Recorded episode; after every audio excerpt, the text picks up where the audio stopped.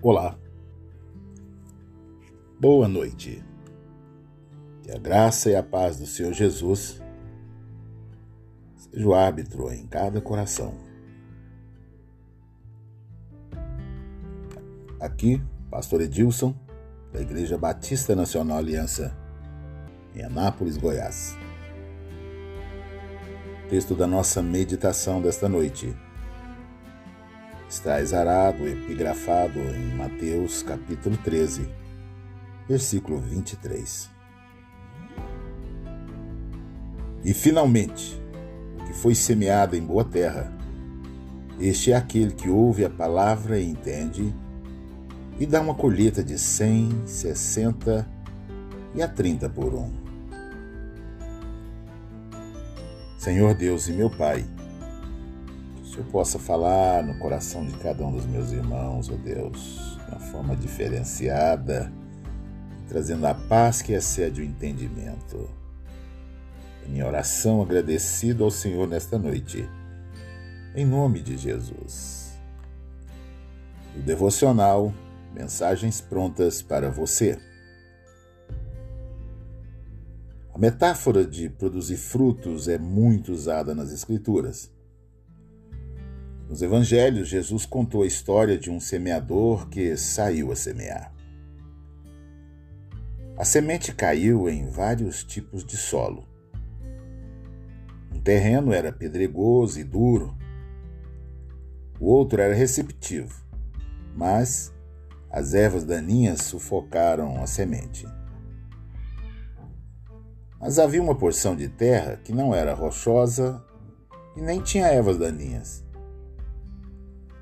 Ali a semente criou raízes. Jesus disse que esta era uma parábola dos tipos de pessoas que, que até ouve o Evangelho. Verdadeiros crentes são aqueles que criam raízes e dão frutos. Lucas, capítulo 8, versículo 4 ao 15. O que significa dar frutos? Basicamente é tornar-se semelhante a Jesus. O fruto espiritual irá se manifestar em nossas vidas como uma mudança em nosso caráter e em nossas perspectivas. À medida em que passamos mais tempo com Jesus, à medida que conhecemos melhor Jesus, os seus pensamentos vão se tornando os nossos pensamentos.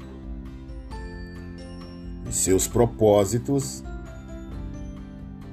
virão a se tornar também os nossos, nossos propósitos. Tornarmos cada vez mais parecidos com Jesus. Por isso a Bíblia diz: vós, vós tem a mente de Cristo. E a busca de todo servo do Senhor é atingir a estatura do varão perfeito. Louvado seja o nome do Senhor. A Bíblia nos dá uma excelente descrição de como é uma vida cheia do fruto do Espírito. Mas o fruto do Espírito é amor, alegria, paz, paciência, amabilidade, bondade, fidelidade, mansidão e domínio próprio. Gálatas, capítulo 5, versículo 22 e o versículo 23.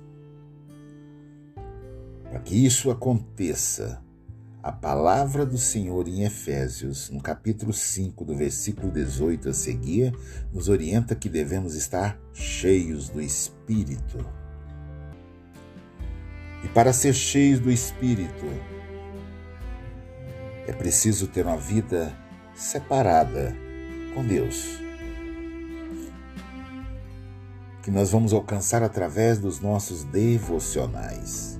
São momentos de oração de leitura da palavra de Deus, da prática do jejum. da consagração.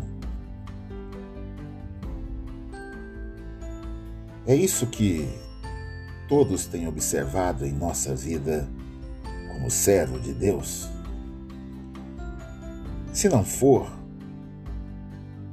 ou nós não ainda conhecemos a Deus, ou não estamos vivendo em plena comunhão com Ele. Se esse for o caso, um compromisso ou uma renovação de compromisso com Ele será muito interessante nesta noite. Deus meu amado irmão, minha amada irmã, você que me ouve, Deus não nos pede uma vida perfeita, mas estabelece uma vida dedicada a Ele. Uma vida que tenha como princípio, como princípio básico, uma característica e produção de muitos frutos. Não fostes vós que vieste até a mim, mas foi eu que foi eu que atraí a vós, diz a palavra do Senhor. E disse: Agora vocês vão e que vossos frutos permaneçam. E esta noite, noite de renovo, noite de restauração, noite onde o Senhor o Senhor tão somente quer algo especial com cada um de nós. Que o seu coração, meu querido irmão, minha querida irmã, seja essa semente que caiu em boa terra. Que os cuidados da vida desse mundo não sufoque o germinar dessa semente plantada em seu coração pelo Espírito Santo. Creia, confie no Senhor, entrega teus caminhos ao Senhor, confia nele e o mais ele fará. Senhor meu Deus e meu Pai, fala no coração do meu irmão,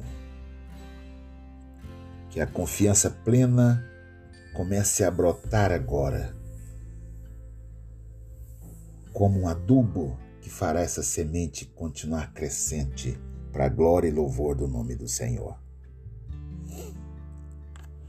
Renova nele alegria, alegria da salvação, convicção de vida eterna, em nome de Jesus. Tenha todos uma boa noite no nome santo do Senhor Jesus Cristo. Creia e confie, meu amado irmão, porque amanhã, amanhã será um novo dia. Leiam a Bíblia. Jesus está voltando. Em paz eu me deito e logo eu pego no sono, porque só tu, Senhor, me faz repousar seguro.